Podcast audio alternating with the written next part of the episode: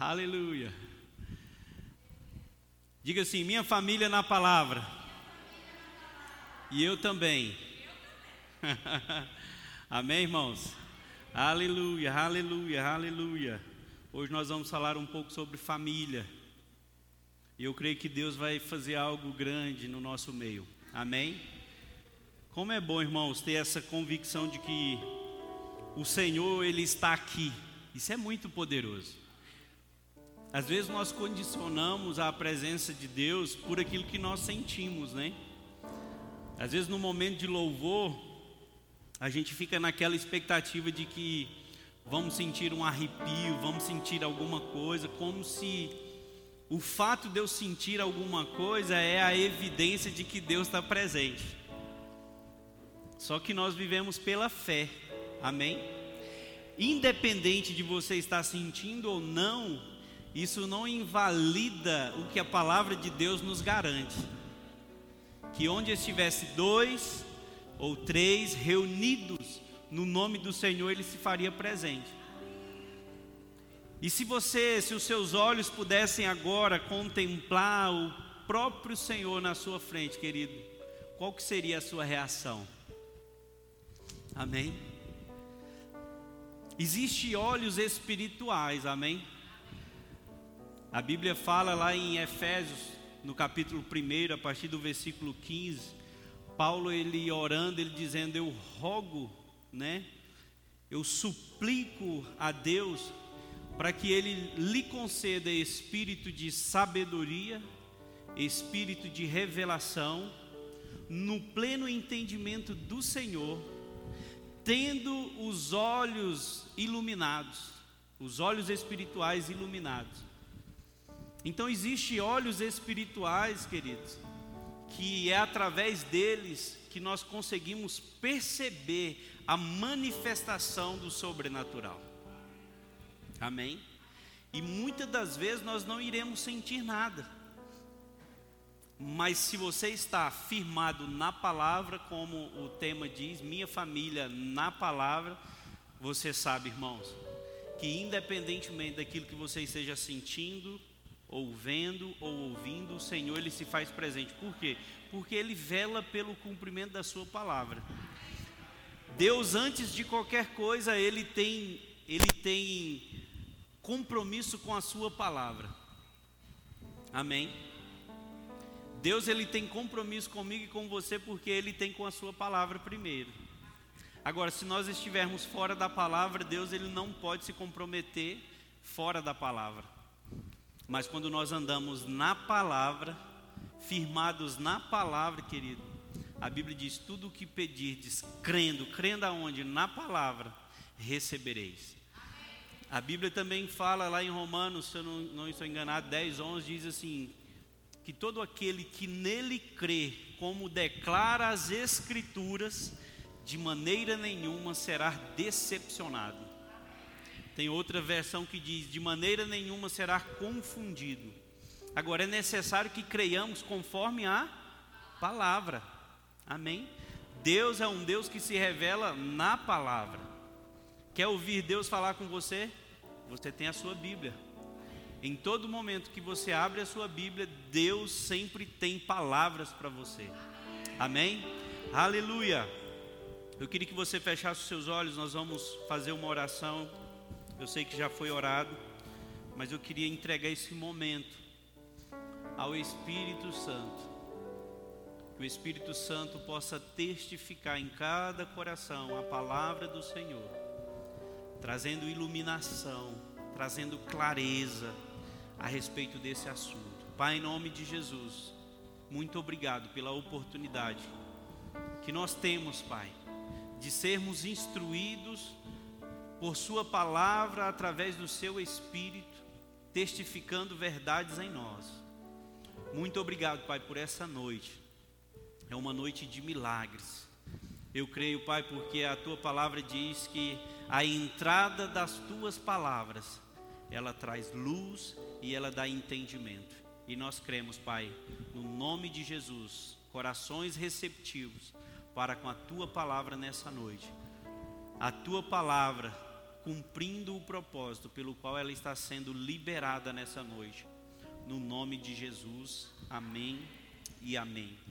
Aleluia. Querido, não é novidade para ninguém que a intenção primária né, do diabo é distorcer a família.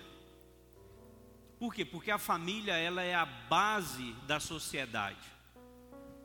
A família é a base da sociedade. Então, quando o diabo ele consegue distorcer, inverter os papéis, quando ele consegue é, é, é, transfigurar a imagem da família, essa, essa mesma sociedade ela está fadada a, a sofrer caos por conta dessa, vamos dizer, dessa falsa verdade que tem se estabelecido no mundo. A Bíblia diz que o ladrão ele vem senão para roubar, matar e destruir. E o diabo ele trabalha, irmãos, incessantemente com o objetivo de destruir famílias. Porque se ele destrói uma família, ele toca na sociedade. Famílias desequilibradas irá gerar sociedades desequilibradas. Famílias, querido, deturpadas vai gerar uma sociedade deturpada. Nós não cremos em maldição hereditária, irmãos. Porque a Bíblia diz que Jesus já levou sobre si toda a maldição. Ele se fez maldito. Mas sabe que existe algo que nós chamamos de, de um círculo vicioso. Que isso acontece de geração para geração. Porque uma família desestabilizada vai criar filhos desestabilizados. E aí isso vai se multiplicando, isso vai sendo transpassado de geração a geração. Mas sabe de uma coisa, quando Jesus ele entra na nossa vida, querido, ele transforma todo o caos, ele transforma toda a maldição em bênção, porque agora nós fazemos parte da família de Deus. E não há mais maldição para aqueles que estão em Jesus, amém? Mas nós precisamos ter cuidado, por quê? Porque nós somos um reflexo para a sociedade. Nós precisamos ter cuidado porque nós somos o reflexo para os nossos filhos. Se nós criamos os nossos filhos de qualquer jeito, pode ter certeza, isso vai criar sequelas neles. E quando eles crescerem, tiverem a sua, as suas famílias, eles tenderão a agir da forma que nós agimos com eles. Então nós precisamos estar atento, querido. E hoje eu estava meditando, né, e pensando no que que eu iria falar. Porque a gente nós somos o povo da palavra da fé e a gente tem aquela tendência de sempre pregar aquela palavra que o povo corre, que o povo pula aqui. Mas irmãos, se nós não entendermos o princípio do que é ser família, representação de Deus aqui na terra, nós iremos crescer, mas iremos crescer defeituosos. Amém? Então nós precisamos valorizar o que a Bíblia diz a respeito da família. E quando nós falamos a minha família firmada na palavra, ou a minha família na palavra, Deus vai usar a mim e vai usar você para sermos esse canal. Amém? Porque assim, não é a minha família na palavra, é eu sendo esse canal de Deus para que a minha família veja o bom testemunho na minha vida e eles mesmos provem daquilo que Deus tem feito na minha vida. A, a gente costuma brincar né, e dizer que para nossa família a gente prega com palavras se for preciso, mas a melhor pregação é a nossa vida é o nosso testemunho. Isso é infalível. Porque, irmãos, falar, como diz o ditado, até papagaio fala. Amém? Falar, querido, até um simples papagaio, um animal irracional, ele consegue falar e reproduzir. Agora, Deus não quer que sejamos apenas como papagaios. Deus quer que nós, na medida que a revelação chega para nós, na medida que a luz chega para nós a respeito de um assunto, Deus quer que nós sejamos não só ouvintes, mas praticantes. Tiago 1, 22 fala a respeito disso. Que Deus não quer que sejamos apenas ouvintes, mas praticantes da palavra. Eu queria que você abrisse a sua Bíblia comigo em Salmos, capítulo 68 a partir do versículo 4. Aleluia. Glória a Deus. Quantos acharam? Diga amém. Eu vou ler para você. A minha versão diz assim: Cantai a Deus, salmodiai o seu nome, exaltai o que cavalga sobre as nuvens. Senhor é o seu nome exultai diante dele. Pai dos órfãos e juiz das viúvas é Deus em sua santa morada. Deus faz que o solitário more em família. Tira os cativos para a prosperidade. Só os rebeldes habitam em terra estéril. Quando a gente lê esse texto, e eu meditei bastante nesse texto hoje, quando a gente lê sem contextualizar, a gente é levado a pensar que o contexto ele está meio que fora da, do eixo, porque começa falando o cerne daqui é família, mas aí depois começa falando sobre, sobre é, prosperidade, fala sobre esterilidade, fala sobre solidão. E aí eu comecei a meditar nesse texto e eu escrevi aqui algumas coisas. E o que eu escrevi é o seguinte: esse texto ele é muito rico em seus detalhes.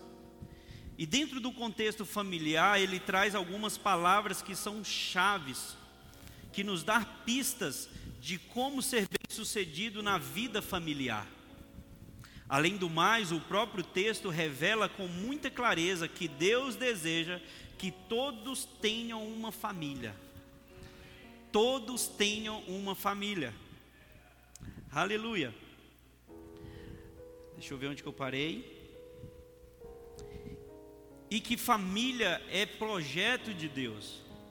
Se não fosse assim, ele não se tornaria pai de órfãos e não faria que o solitário habitasse em família.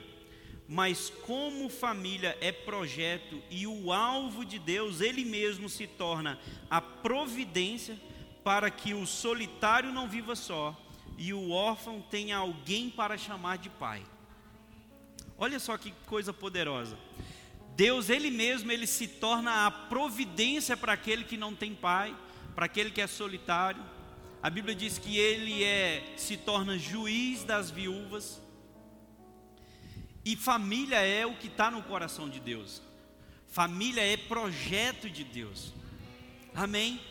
E nós vamos aqui discorrer a respeito desse texto aqui. A gente vai quebrar, vamos assim dizer, esse texto, porque especificamente no versículo 6 existem quatro palavras além de família, mas quatro palavras que eu creio que vai nos ajudar a entender melhor e a viver melhor no plano familiar.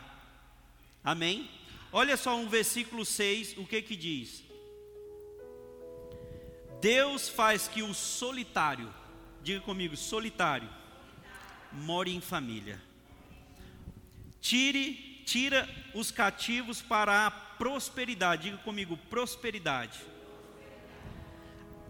Aí ele finaliza dizendo assim, ó, só os rebeldes habitam em terra estéril. O que tem a ver rebeldia, esterilidade com família, né?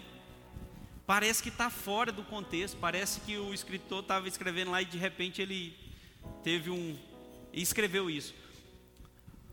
E aí eu comecei a pensar nessas quatro palavras, além da palavra família, eu comecei a pensar nessas quatro palavras: solitário, prosperidade, rebelde e estéreo. Deus não nos chamou para sermos estéreos. Amém?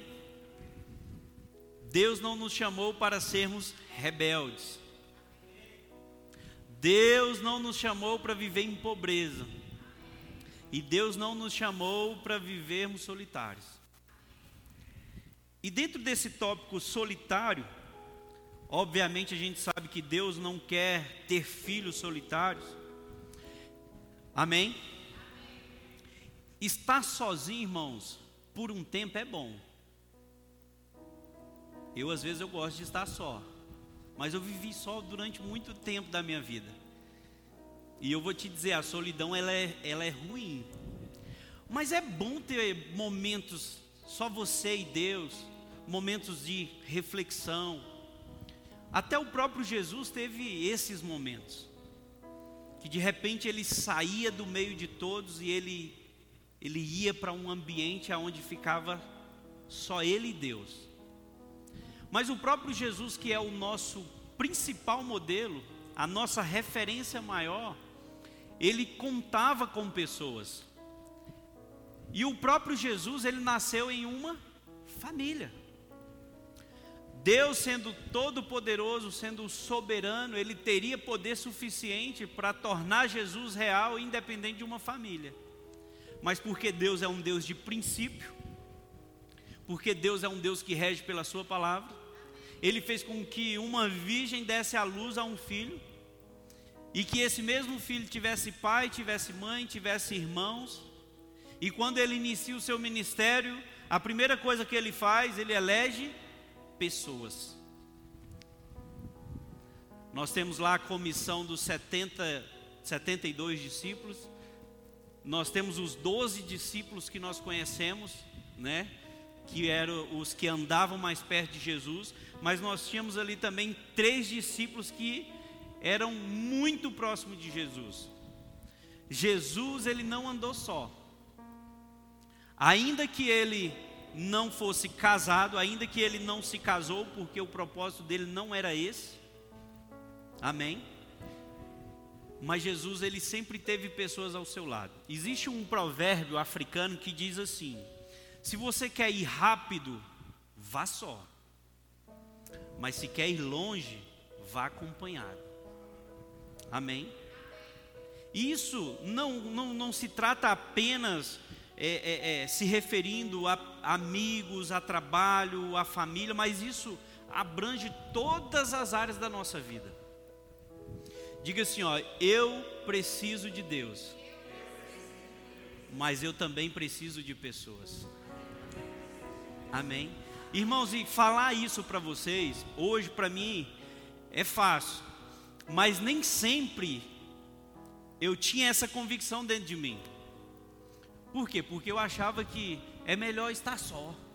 É melhor fazer as coisas do meu jeito, é melhor fazer as coisas porque aí eu não tenho um problema, aí eu não tenho que dar satisfação, aí eu não tenho que fazer nada, aí eu não tenho hora para chegar, eu não tenho hora para sair.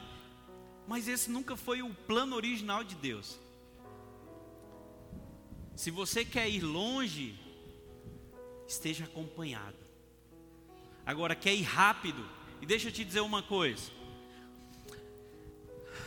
Deixa eu dar um exemplo aqui. Se eu sair daqui agora, caminhando e for até ali naquela porta, caminhando, eu não vou cansar. Vou demorar um pouquinho mais. Mas se eu for correndo, pode ser que eu canse. Mas eu vou chegar lá, não vou? Mas eu vou cansar. E se o percurso for um pouco maior, eu vou chegar. E se eu tiver pessoas do meu lado, pode ser que eu me atrase um pouco mais. Mas sabe de uma coisa? Eu posso chegar muito mais longe e sem cansar. Amém? Assim também é, é o que Deus quer nos ensinar. Que na nossa vida, irmãos, é, é, é independência é morte. Por que, que eu estou falando com isso? Não estou fugindo do tema família. Nós vamos entrar nisso e nós vamos mastigar esse assunto. Mas por que, que eu estou falando que independência é morte? Nós temos aqui alguns casados, temos aqui alguns solteiros. A Bíblia dá mandamento para os solteiros e também para os casados. A Bíblia diz: os solteiros, cuide das coisas do Senhor. E os casados, cuide das coisas do mundo e em agradar o seu parceiro. Isso não é só para o homem, isso não é só para a mulher. Se você ler lá em 1 Coríntios 7, a partir do versículo 32, ele dá uma ordem primeiro para o homem, dizendo: o homem, ele cuida primeiro das coisas do mundo, está falando da, da, das atribuições, das responsabilidades de um chefe de família, mas ele diz: e como agradar a sua esposa? E no versículo 34 ele dá uma orientação para a esposa, dizendo a mesma coisa. A Fabiana estava compartilhando comigo eh, essa semana que ela está lendo um livro do Kenneth Reagan, e o Kenneth Reagan contando que muitas mulheres elas invertem os papéis. Congregar é uma bênção. Congregar é maravilhoso. Mas ele cita no livro que mulheres estavam deixando de cuidar da casa e da família para cuidar da igreja. Já está errado. Já está em desequilíbrio. Sim ou não? Porque a sua principal igreja é a sua casa. Amém? Porque se a sua casa vai bem, querido, você está apto e preparado para alcançar voos mais altos em qualquer área da sua vida. Agora, se a sua casa está uma bagunça, eu quero te dizer, você pode até ir rápido, mas você vai cansar. Vai chegar um momento que você vai desistir. Agora, se a sua casa está bem arrumada, sabe, querido, alguém que está firmado na palavra, ou a sua família está firmado na palavra, o mundo pode estar um caos. O mundo pode estar literalmente o que nós temos visto aí afora. Mas sabe de uma coisa, quando você chega na sua casa tem paz. E quando eu disse que independência no reino espiritual é morte, por quê? Porque nós estamos falando de família. E é impossível falar de família sem falar de casamento. E hoje as pessoas se casam, só que elas não querem dar satisfação da sua vida para o seu cônjuge. Elas casam, mas querem viver uma vida de solteiro. Elas casam, mas querem é, é, é, viver de qualquer maneira, de qualquer jeito. E nós vamos ler texto aqui, onde Paulo escrevendo, ele diz que o homem é dependente da mulher, a mulher é dependente do homem. Eles não são independentes, eles são interdependentes um do outro. Amém? Não vai dormir não, irmãos. Amém? Então, na nossa caminhada, tanto espiritual, tanto conjugal, ou em qualquer outra área, nós precisamos de pessoas. Nós precisamos estar juntos. Por quê? Porque Jesus, ele é o nosso principal modelo. E quando ele envia os seus discípulos, ele envia de que forma, irmão? Sozinho? De dois em dois. E isso tem um poder. E isso tem algo poderoso a ser entendido. Amém? Olha só, Gênesis 2,18, você conhece bem o texto, mas o texto diz assim: que não, Deus disse: Não é bom que o homem esteja só. Você pode projetar aqui? E disse o Senhor Deus: Não é bom que o homem esteja só. Diga assim, ó, não é bom. Eu vou repetir, por um momento, irmãos, é bom. Tem momentos na nossa vida que você precisa mesmo ir para o seu quarto, ou de repente vai passear, para você colocar os seus pensamentos, as suas emoções em, no lugar. Isso não é fragilidade, não, isso é sabedoria, isso é inteligência. Esses dias eu estava estressado lá em casa, a Fabiana falou, aí eu fui convidado para um aniversário, e aí a Fabiana falou assim: Não, meu bem, vai só. Porque aí você vai, você dá uma esparecida, você dá. Eu falei, Rapaz, é mesmo, eu vou é só mesmo. Só que foi por um momento, período de duas horas, duas horas e meia. Por quê? Porque eu não troco, irmãos, estar com a minha família por nada, por dinheiro nenhum, por trabalho nenhum. Por quê? Porque a minha prioridade como cabeça é cuidar da minha família. E cuidar da minha família não é só levar provisão para eles, não, é dar atenção, é dar cuidado, sabe, é perceber as coisas de forma antecipada, é se antecipar. Amém? Aleluia. Então a Bíblia diz: não é bom que o homem esteja só. Grave isso na sua cabeça: não é bom que você esteja só. Por mais independente que você seja financeiramente, intelectualmente, por mais que você seja uma pessoa expert em tudo, eu quero te dizer, chega um momento da sua vida que você vai precisar de alguém. Por isso a Bíblia diz: não é bom que o homem esteja só. Isso não é só no casamento, não, nos seus negócios, em qualquer coisa da sua vida, no ministério. Irmãos, imagina só se o pastor Luan tivesse que fazer tudo aqui na igreja, ele não teria viajado. E infelizmente falando, algumas pessoas elas congregam quando o pastor está. Isso é uma realidade, não estou citando nome, não estou falando de pessoas. Irmãos, eu estou naquele momento que eu estou assim, ó, a minha vida com Deus e a minha família é o que me importa.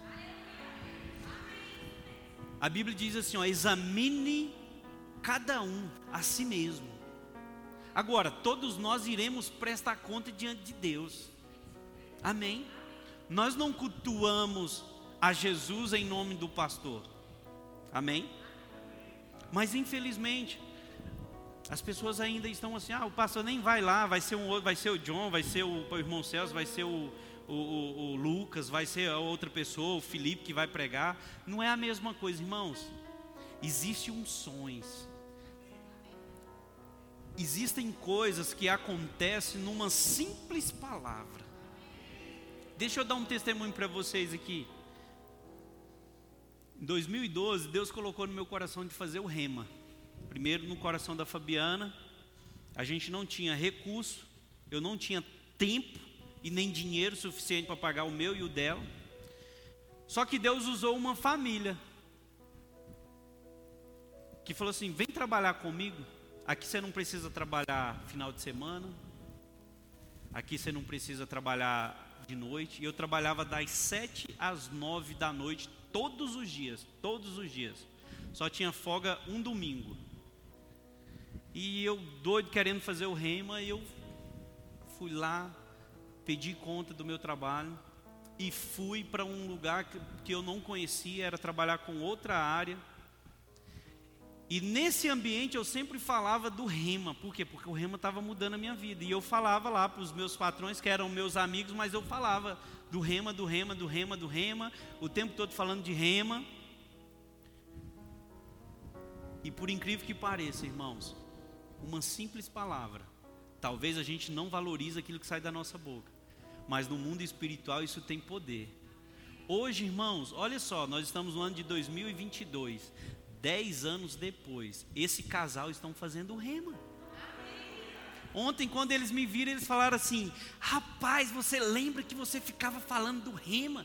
A avó deve conhecer a Cristina e o Alfredo. A Cristina já fez o primeiro ano, agora vai fazer o segundo ano. O Alfredo vai começar o primeiro ano agora. Uma simples palavra, uma simples. Deus usou e hoje, dez anos depois, eles estão lá fazendo rema. Por quê? Porque um dia eu falei do rema para eles. Amém? Então, na nossa caminhada, nós vamos precisar de pessoas. Aleluia. Então a Bíblia diz: não é bom que o homem esteja só. É, Eclesiastes 4, do 9 ao 12, o texto começa dizendo assim: ó, é melhor serem dois. Eclesiastes 4, versículo, é, versículo 9. Você pode projetar, por favor?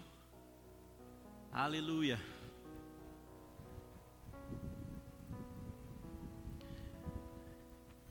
é melhor serem dois. Eu vou ler aqui na minha, na minha versão. Aleluia. A Bíblia diz assim, ó. Melhor é serem dois do que um, porque tem melhor paga do seu trabalho. Porque se caírem, um levanta o companheiro. Aí, porém, Ai, porém, do que estiver só, pois caindo não haverá quem o levante. Também se dois dormirem juntos, eles se aquentarão, mas um só, como se aquentará? Se alguém quiser prevalecer contra um, os dois lhes resistirão. O cordão de três dobras não se rebenta com facilidade. Amém? Olha só, irmãos. O, os dois textos que nós lemos, o primeiro diz: Não é bom que o homem esteja só. O segundo diz: É melhor serem dois. Sabe, irmãos, existe um momento na nossa vida que você vai precisar de pessoas. Por isso que eu falo para vocês hoje, irmão, seja ombro, seja alívio para as pessoas. Seja alívio para as pessoas. Seja alguém que as pessoas olhem e falem assim: rapaz, essa pessoa, ainda que eu não tenha relacionamento com ela, ainda que eu não tenha, mas é uma pessoa que eu sei que eu posso contar. Não seja aquelas pessoas que, quando você olhe para elas, vocês veem muro. De longe você percebe essa pessoa é muro. Essa pessoa, a vida dela é muito fechada. Essa pessoa, ela não dá acesso, ela não dá liberdade. Seja alguém que quando as pessoas olharem para você, as pessoas enxerguem ponte e não muros. Amém. Aleluia. Nós ainda estamos falando do contexto familiar, nós vamos chegar. Então nós vivemos numa sociedade. Jesus contava com pessoas embora não sendo casado, Lucas 10, 24 diz que ele enviou os seus discípulos de dois em dois. Grave essa terminologia. Não é bom que o homem esteja só. Um dia, uma pessoa estava falando comigo, crente maduro, né? Maduro entre aspas. Porque a esposa dele, eles estavam com problemas no relacionamento e a esposa levava aquela situação para o pastor, para que o pastor pudesse aconselhar. Mas o homem muito maduro, ele não aceitava. Porque na cabeça dele, ninguém poderia interferir no casamento dele, muito menos um pastor. Moral da história, irmãos. A Bíblia fala que na multidão de conselhos existe o que? Sabedoria. Vai ter situações na nossa vida que a gente vai ter que se abrir para uma pessoa em que você confie. Não seja independente, não seja aquela pessoa que assim, não, eu não abro a minha vida para ninguém. Não, não falo da minha vida para ninguém. A Bíblia diz que nós devemos confessar os nossos pecados uns para com os outros, para que sejamos o que? Livres. Só que, irmãos, nós estamos vivendo uma geração intocável. Nós estamos vivendo uma geração onde a ideia que se passa é que nós servimos um Deus que está mendigando. Nós servimos a um Deus que precisa da nossa presença e não nós da presença dele. Nós estamos vivendo um momento histórico na igreja aonde as pessoas perderam o que a reverência. E isso não é o reflexo da igreja. Isso é o reflexo do que acontece nos bastidores. Isso é o reflexo da, da, das, das, dos desequilíbrios que têm acontecido nos lares. Como as pessoas vivem uma vida de qualquer jeito, elas trazem para a igreja aquilo que elas são lá fora. E o pastor muitas das vezes tem que aceitar. E o pastor muitas das vezes tem que fazer vista grossa.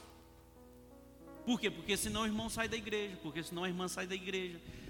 Porque senão o irmão sai e ainda leva outras pessoas, porque senão o irmão ainda sai e ainda fala da igreja. Irmãos, deixa eu te dizer uma coisa. Deus nos chamou para sermos diferentes e fazermos a diferença. Quando eu olho para a igreja atual, não estou falando de nós, mas estou falando num contexto geral, existe muita gente diferente, mas pouca gente fazendo a diferença. Existe muita gente que se porta diferente, que é admirado pelo seu né, é, é, é, lifestyle, né, pelo seu estilo de vida. Agora, quanta diferença você tem feito na vida das pessoas? Vou dizer mais: quanta diferença você tem feito na sua família, no seu cônjuge, no seu marido, na sua esposa? Você é alguém que é desejado ou é alguém que é suportado? Quando você sai, as pessoas sentem saudade ou sentem alívio? Às vezes a Fabiana fala assim: bem, amanhã tem como você deixar os meninos na escola? Aí eu penso: ah, é porque ela tem alguma coisa para fazer, né? Aí quando eu pego a chave do carro, lá vem ela junto. Eu falo, mas para que ir os dois? Não, porque eu gosto de estar perto de você, eu gosto de estar com você. Irmãos, tem coisa melhor do que isso?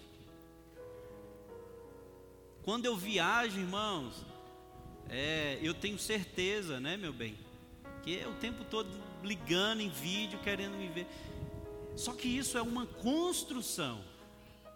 Isso não acontece do dia para a noite. Isso acontece com renúncias. Isso acontece com o ego sendo engolido. Porque muitas das vezes você quer ter razão em tudo, porque muitas das vezes você quer ter sempre a sua ideia, a sua filosofia tem, sempre tem que sobrepor. E aí a gente vai criando um ambiente onde tudo tem que girar em torno do nosso umbigo. Se sai fora daquilo que eu não quero, irmãos, tem coisas que eu não concordo. Mas a Bíblia diz que os mais fortes, uau, pega isso. A Bíblia diz, se eu não estou enganado, lá em Romanos 15 ou 14, diz assim: ó, que os mais fortes devem suportar a fraqueza dos fracos. Se você se julga forte, então a responsabilidade é sua. Se tem algo no seu casamento que está desajustado, mas você tem clareza, você tem luz, você é o responsável. Porque quando você muda, tudo muda. Quando você muda, o ambiente muda. Quando você decide mudar, querido, todo, tudo que gira à sua volta é atingido, é contagiado por, por uma decisão sua. Amém? Aleluia. Glória a Deus. Gênesis 2, 24, a Bíblia diz: Portanto, deixará o homem pai e a mãe e se unirá né, com a sua mulher. Abre aí comigo, por favor. Portanto, deixará o homem o seu pai e a sua mãe, e apegar-se-á a sua mulher, e serão ambos uma só carne. Aleluia. Sabe, irmãos, o texto diz que o homem, e também serve para a mulher, ele deixará para se unir. Ele deixa para se unir. E quando um casal ele se une, ele se torna uma só carne. E agora nós vamos entrar de fato na pregação. Amém? Se torna uma só carne.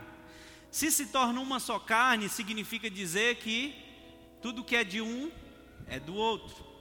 A conquista de um é a conquista do outro. O dinheiro de um é o dinheiro do outro. Não, é o meu dinheiro. Irmãos, eu sofri demais quando eu casei. Porque imagina só, deixa eu abrir um parênteses aqui para vocês. Aos 13 anos eu perdi a minha avó que me criava. Morei com meu tio até os 16. 16 anos eu comecei a morar só. E até os 22 eu vivi uma vida independente. Sem hora para chegar, sem hora para sair, sem hora para nada. E quando eu casei, eu tive um choque.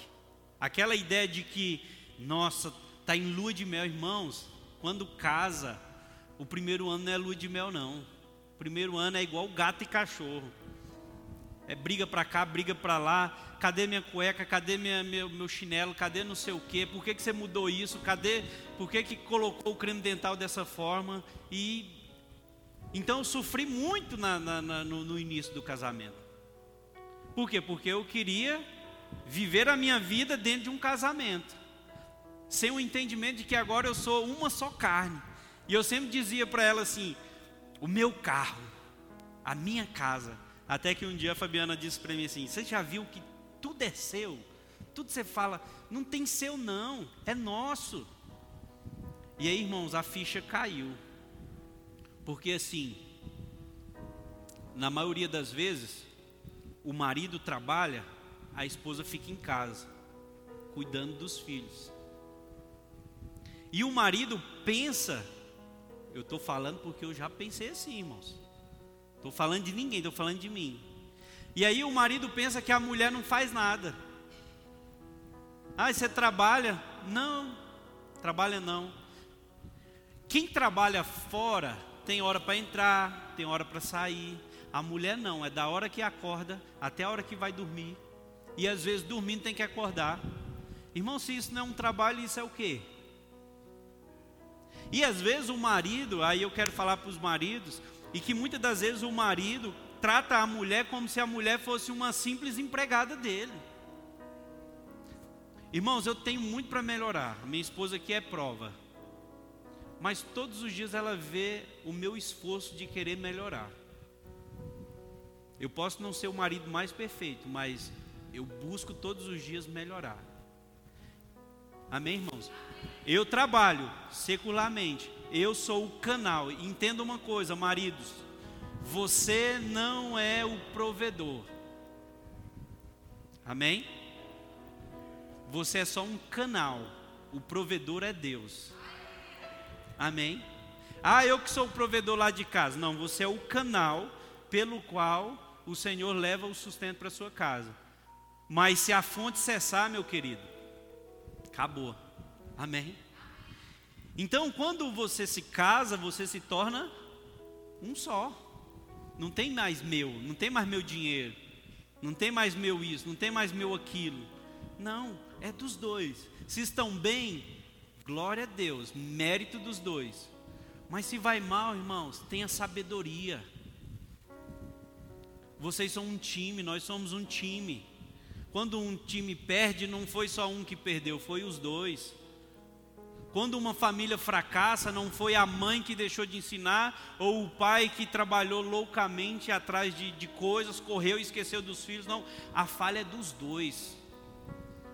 Amém? A culpa, se assim eu posso dizer, é dos dois. Agora, tem um texto, lá em Provérbios 24, 10. Eu quero ler ele em pelo menos três versões para você. Diz assim: ó, se você vacila no dia da dificuldade, como será limitada a sua força? Na versão Almeida Revista, é, é, imprensa bíblica, diz assim: ó, se enfraqueceres no dia da angústia, a tua força é pequena. Olha só, essa que eu gosto, irmãos, Almeida Revista e Corrigida, diz assim: ó, se te mostrares frouxo no dia da angústia, tua força será pequena. Por que, que eu estou lendo isso para nós, irmãos? Sabe por quê? Porque vai chegar o dia mal. Ninguém vive um mar de rosa para sempre. Agora, quando a dificuldade chega, você tem que se manter forte.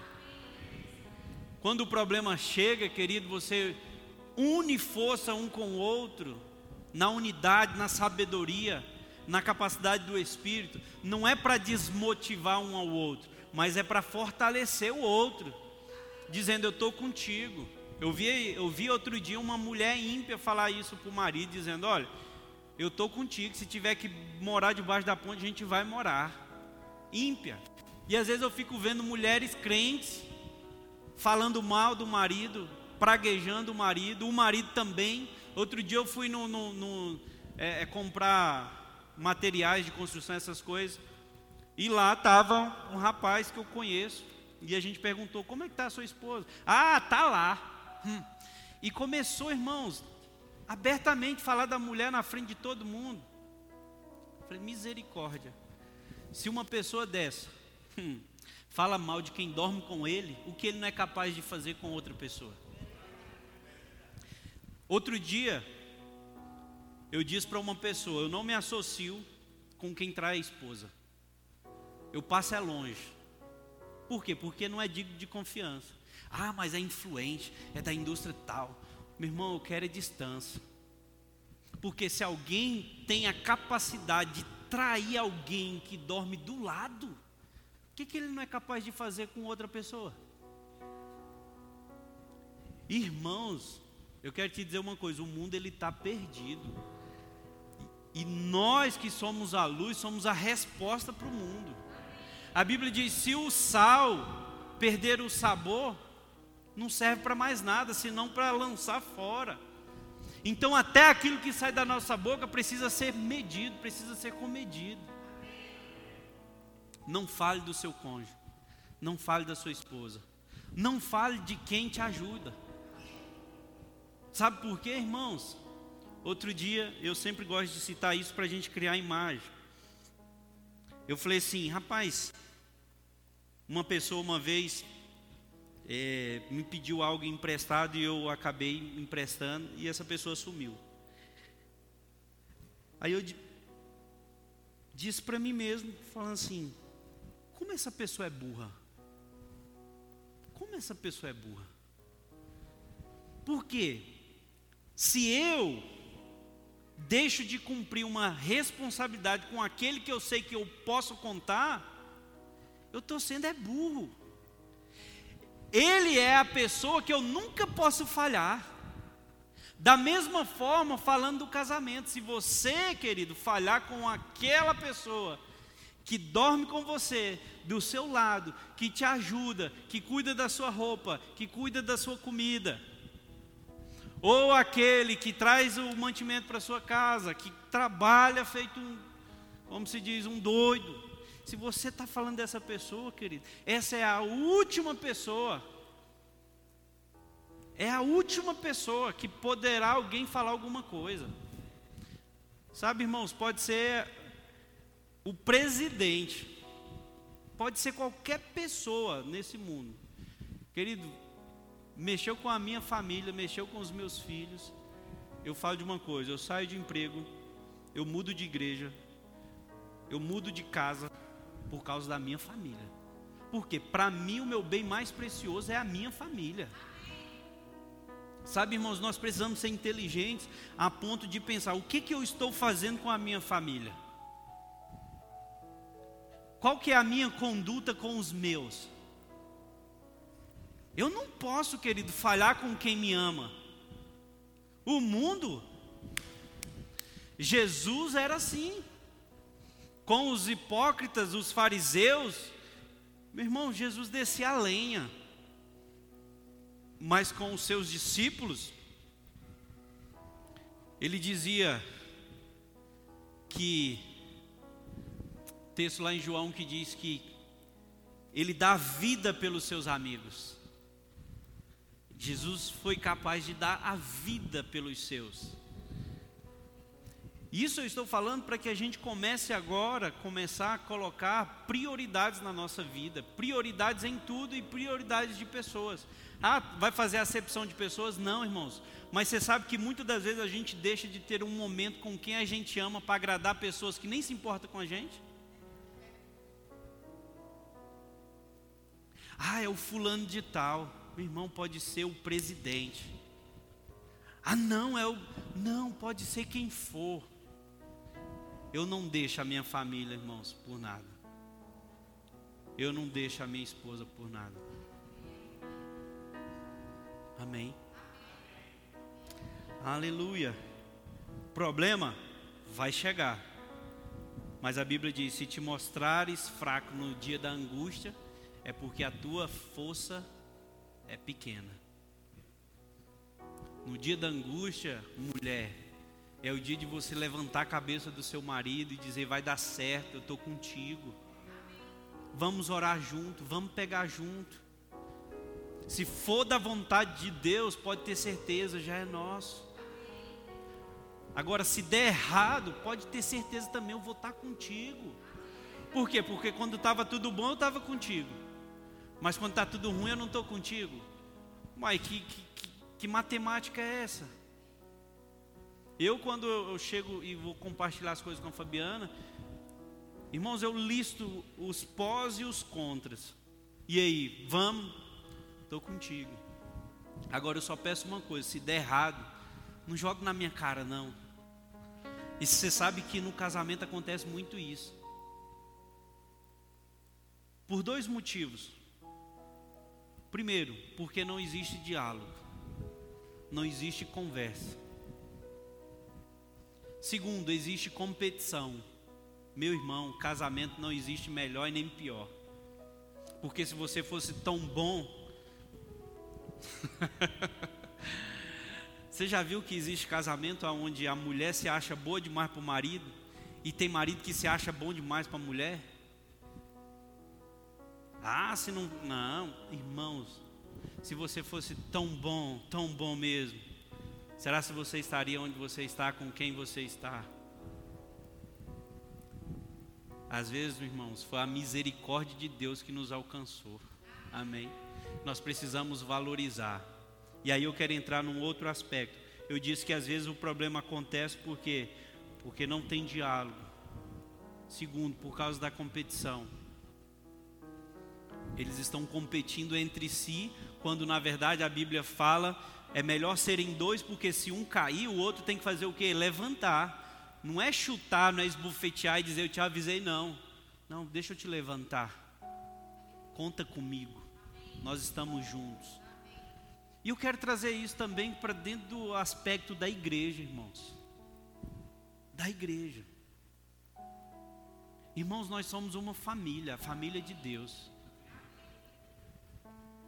Nós somos membros do corpo de Cristo. Nós somos o povo escolhido por Deus. Agora, irmãos, essa palavra ela precisa nos colocar em movimento. Porque o que, o que eu estou fazendo, ou o que eu poderia estar fazendo, para que essa igreja estivesse em uma outra estação, numa estação já de colheita, Amém? A responsabilidade, irmãos, existe a responsabilidade pastoral, mas existe a responsabilidade de nós como filhos. Amém? E eu preciso, irmão, me alegrar com a alegria do outro. Eu preciso celebrar as vitórias, as conquistas da igreja, do meu irmão. Porque é minha família.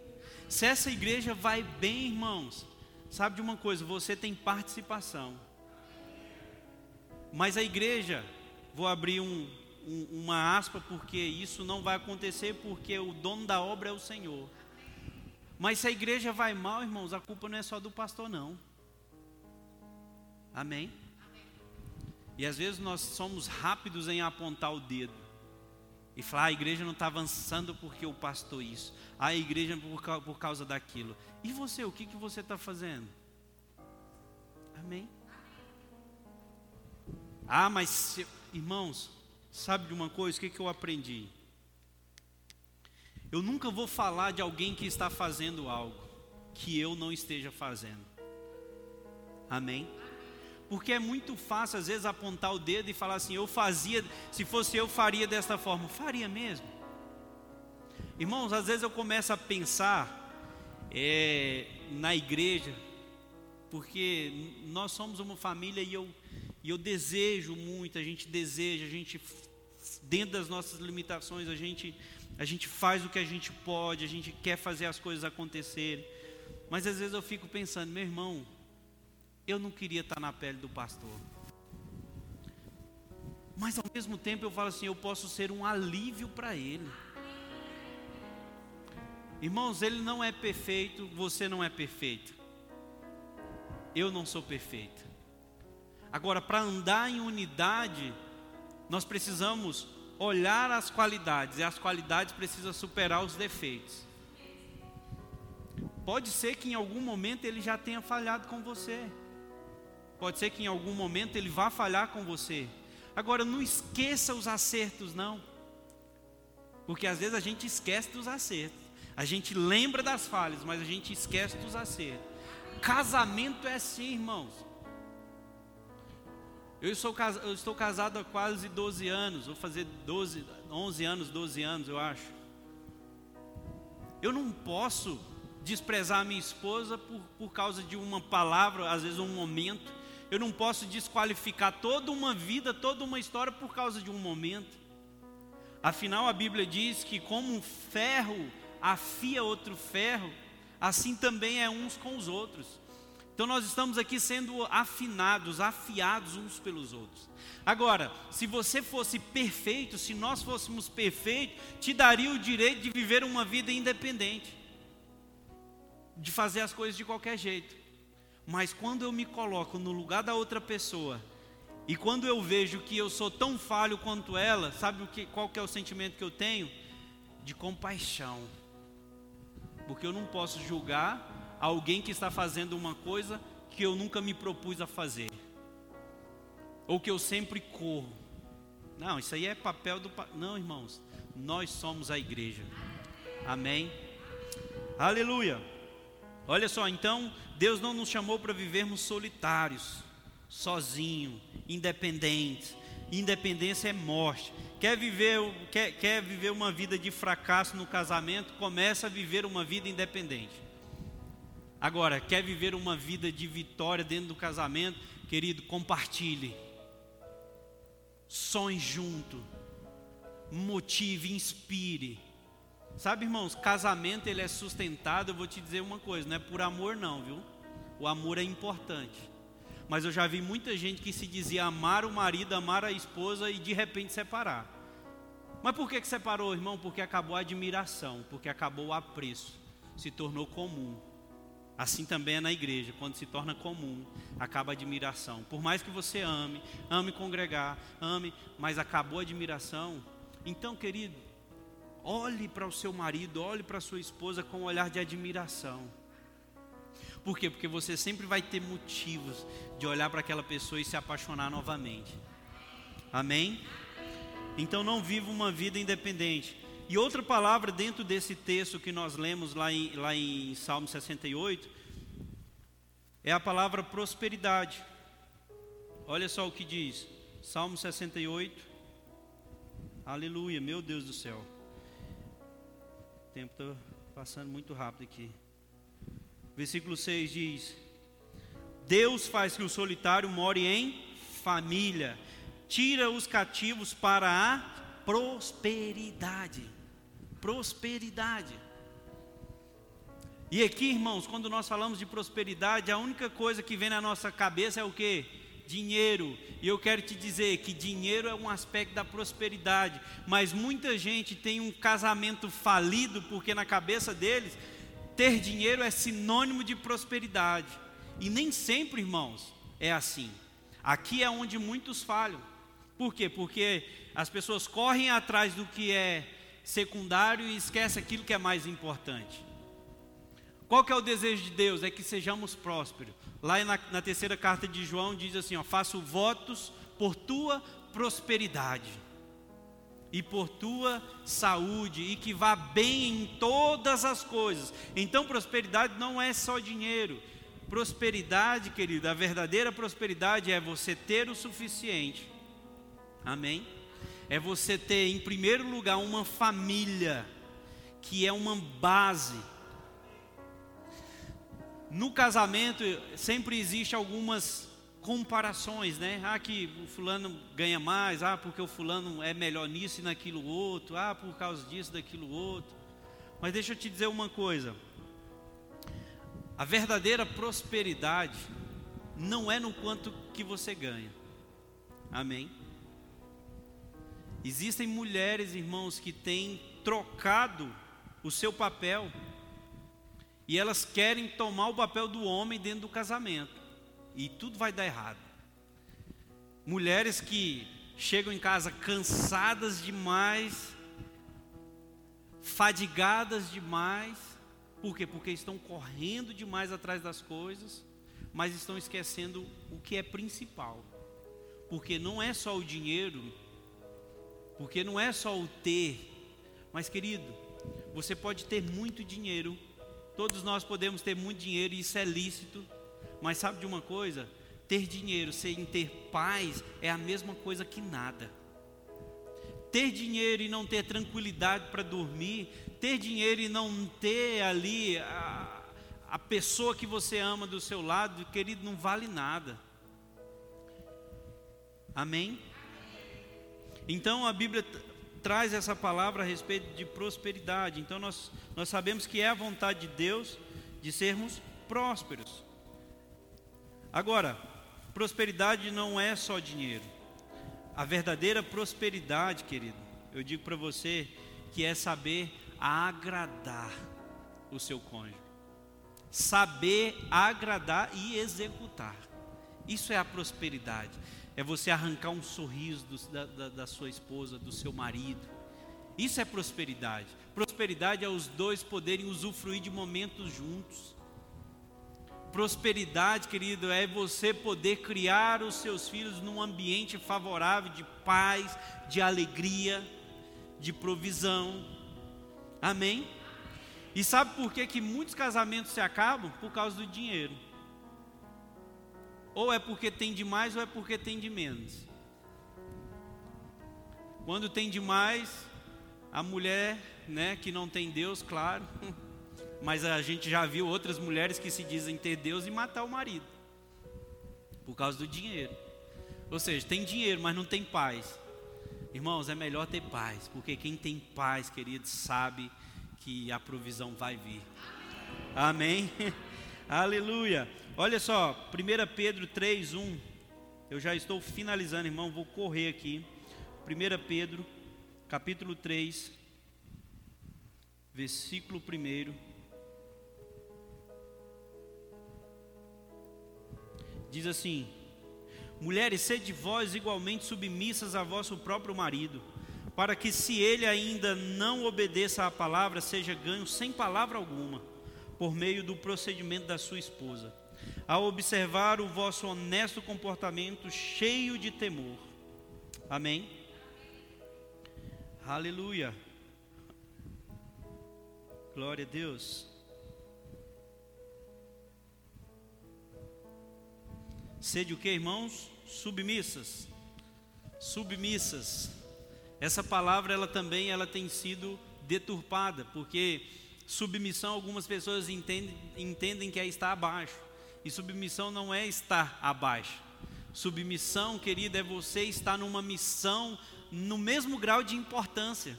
Quando Deus criou a mulher, Deus criou, uma, criou a mulher dotada da mesma capacidade que o homem, porém com necessidades e aspectos diferentes. Ser submissa não é ser inferior. Amém, mulheres? Ser submissa, querido, é primeiramente estar consciente do que a palavra de Deus diz a seu respeito. E porque você está consciente do que a palavra de Deus diz a seu respeito, você se submete, submeter desde que esteja alinhado com a palavra. Amém? Mulher, você não precisa submeter ao marido que está desalinhado com a palavra. Isso é bíblico. Na palavra. Amém? Porque tem algumas mulheres com a prerrogativa de que é submissa, fazem tudo que o marido pede faz tudo que o marido manda. Não, não é assim não. Você é um agente moral livre.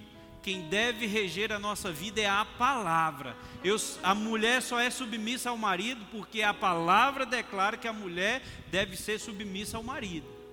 Agora, submissão não quer dizer que você tem que fazer tudo, não. Amém? Aleluia. Glória a Deus. Olha só, também nós lemos lá a palavra rebelde, né? E rebeldia a gente sabe que é a insatisfação, né? Resumindo, o que significa rebeldia é insatisfação. Nós já vimos aqui algumas vezes o pastor Luan dizendo que rebeldia é a insatisfação de estar abaixo, tendo o desejo de ser igual ou acima. Isso acontece muito no casamento. A mulher quer se destacar mais do que o homem, ou às vezes o homem quer se destacar mais do que a mulher. No casamento, querido, não existe só uma estrela que brilha. Amém? No casamento, querido, é os dois. O sucesso do casamento não depende de uma só pessoa, depende dos dois. O sucesso de uma família não depende apenas de uma pessoa, depende dos dois. Amém? Aleluia. Então, olha só, 1 Coríntios 11, a partir do versículo 11, diz assim: ó, 1 Coríntios, aleluia, glória a Deus.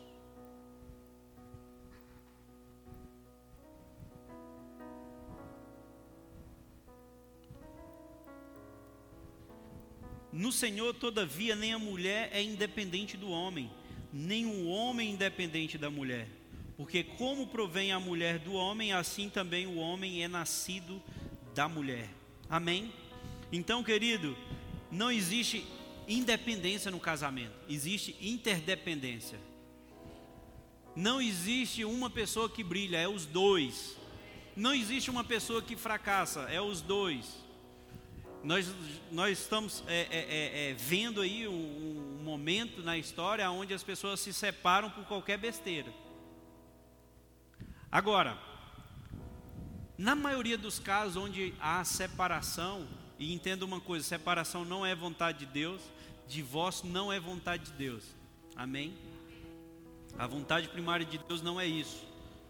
Agora, na maioria das vezes, uma pessoa comete algo mas nos bastidores existe algo que foi gerado, que levou àquela ação. Claro, isso não justifica. Dois erros não é um acerto.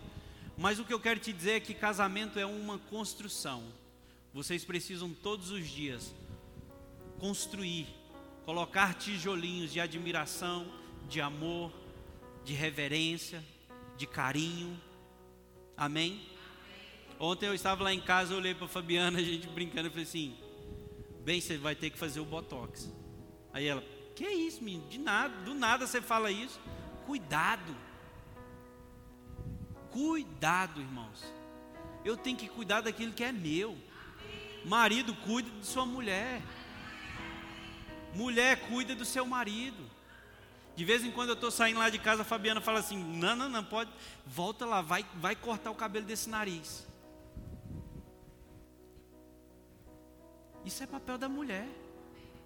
Amém? e eu volto brabo, irmãos. E às vezes eu ainda peço é para ela tirar ainda com cera. Isso é cuidado, isso não é vergonhoso não. De vez em quando, irmãos, eu falo para ela, oh, se eu tiver com bafo, me avisa. Aí ela fala, graças a Deus, meu bem. Não tá. Porque isso é papel da mulher, isso é cuidado. Homem, da mesma forma, não permite sua mulher sair de qualquer jeito. E, irmão, eu bato o pé lá em casa. Não vai sair não. Desse jeito não. Ah, é chato. Não, é cuidado, é zelo, é amor. E todo casal precisa ter essa liberdade. Amém? Então, rebeldia, irmãos, o que é rebeldia? É insatisfação. E às vezes a mulher e o marido estão insatisfeitos um com o outro. E toda rebeldia revela um aspecto de imaturidade. Casamento, hum, não é para criança. Amém? Vou repetir: casamento não é para criança. Os especialistas, né, a psicologia diz que nenhum adulto se droga, nenhum adulto é, se embebeda, nenhum adulto trai. Quem trai sabe o que é? É a imaturidade que prevalece nos adultos. Quem faz a besteira são os os, os, os maduros infantis, que são maduros na idade, mas são infantis no proceder. Então toda rebeldia revela o que? Imaturidade. No casamento, irmãos, não pode haver birrinha. Ah, o fulano não gosta dessa comida, eu vou fazer só para ele me pagar aquilo que ele. Não. Isso é rebeldia. Ah, a mulher não gosta que eu chegue tarde em casa, eu vou chegar hoje só para ela. Não, irmãos. Agrade agrade. O marido não é, não é independente da mulher, a mulher não é independente do marido. A Bíblia diz que o prazer do homem tem que estar na mulher, o prazer da mulher no homem. Quando você entende que você casa para fazer uma pessoa feliz, querido, tudo muda. Agora, por isso que eu falei que casamento é para maduros. Porque não adianta um ter esse posicionamento, eu vou te agradar, e o outro só receber. Não, é os dois. Se você tiver esse intuito de sempre agradar a sua esposa e ela tiver essa maturidade de querer agradar o, marido, querido, vocês vão longe, todo mundo vai avançar voos altos. E para finalizar, irmãos, o texto também usa a palavra estéreo. Deus nos criou para sermos fecundos, para sermos geradores e multiplicadores. Gênesis do 1, é, Gênesis 1, 26 ao 30, você vai ler lá Deus criando o homem, colocando governo sobre o homem, dando ordem para que o homem fosse fecundo, multiplicasse, povoasse a terra. Amém? Então Deus não nos criou para sermos estéreos. Ninguém é obrigado a ter filho, irmãos. Mas sabe de uma coisa? Deus que é Deus, teve o prazer de ter filho, quanto mais nós, irmãos, nós precisamos provar disso. E hoje, a cada dia que passa, os jovens se casam dizendo: Não, eu não quero ter filho, preferem ter cachorro prefere ter gato, prefere ter. É uma escolha sua. Agora, Deus nos criou para sermos fecundos. Deus nos criou para sermos multiplicadores, irmãos, de filhos, de riqueza, de trabalho, de tudo. Deus nos criou com esse propósito. Agora, a escolha de ser estéreo é, é sua. Mas a vontade de Deus é que todos nós sejamos férteis em tudo, em tudo, em tudo. Você pode se colocar de pé. Aleluia. Seja fértil. Aleluia. Glória a Deus. Queria que você fechasse os seus olhos. Eu quero ler algumas coisas aqui, mas permaneça com seus olhos fechados. Diga comigo assim: a minha família está firmada na palavra. Coloca a mão no seu coração. Oh. Uma família firmada na palavra, nada pode parar. Uma família que está firmada na palavra não está isenta de passar por problemas e adversidades, mas eles unem força e fazem dos problemas e das adversidades molas propulsoras para chegar em níveis mais altos. Uma família firmada na palavra, quando o problema chega, eles se fortalecem na unidade. Quem está firmado na palavra nunca cai em ruínas. Quem está firmado na palavra nunca cai em ruínas. Fica firme na palavra. Fica firme na palavra. Na palavra, na palavra. O mundo está pregando uma coisa, mas eu quero te dizer: a palavra de Deus continua sendo a verdade. Oh, muitas das vezes é o nosso ego que nos impede de desfrutar de coisas tão maravilhosas. Muitas das vezes é a nossa meninice que nos impede de andar mais uma milha, de dar a outra face. E muitos casamentos têm se acabado, se destruído por causa de egos. Mas Deus nessa noite, através da sua palavra, trouxe instruções como remédio, como vacina, para que esse povo que aqui hoje está presente seja agentes que irão levar essa mesma palavra para dentro da sua casa e para aqueles que precisam. Em o nome de Jesus, Pai, nós ficamos com a tua palavra. Sim, sabemos que nós somos imperfeitos, mas existe o Espírito da sabedoria habitando em nós, que nos conduz em triunfo, que nos direciona, Oh, o Espírito da verdade que nos guia em toda a verdade. E eu oro, Pai, por cada família dessa igreja, por cada família representada. Eu declaro, Pai, famílias fortes. Uma sociedade forte é uma sociedade que tem famílias fortes. Uma igreja forte é uma igreja que tem famílias fortes. E eu declaro, Pai, em nome de Jesus, a luz da tua palavra, acendendo, Pai, no coração de cada um dos nossos irmãos dessa igreja. Eu declaro, Pai, o diabo não irá tocar nas famílias. O diabo não irá tocar nos nossos filhos. Oh, Pai, eu declaro no nome de Jesus, filhos, os nossos filhos crescendo, Pai, saudáveis, firmados na tua palavra, frutíferos na tua palavra. Oh, irão, Pai, crescer e irão na contramão desse mundo porque estão firmados na tua palavra. Palavra esta que é lâmpada para os nossos pés e é luz para os nossos caminhos. Eu declaro, Pai, todos os meus irmãos sendo abençoados na prática dessa palavra. E eu declaro para essa palavra produzindo fruto a 30, a 60 e a 100 por um. Oh, Pai, o teu espírito exalando a fragrância de Cristo na vida de cada um deles, Pai. Oh, Pai, em nome de Jesus. Em nome de Jesus. Em nome de Jesus. Muito obrigado, Pai. Porque o Senhor me deu uma família. Muito obrigado, Pai, pelo privilégio de ser multiplicador. Obrigado pelo privilégio de ser pai. O Senhor compartilhou isso comigo. O Senhor compartilhou isso com seus filhos.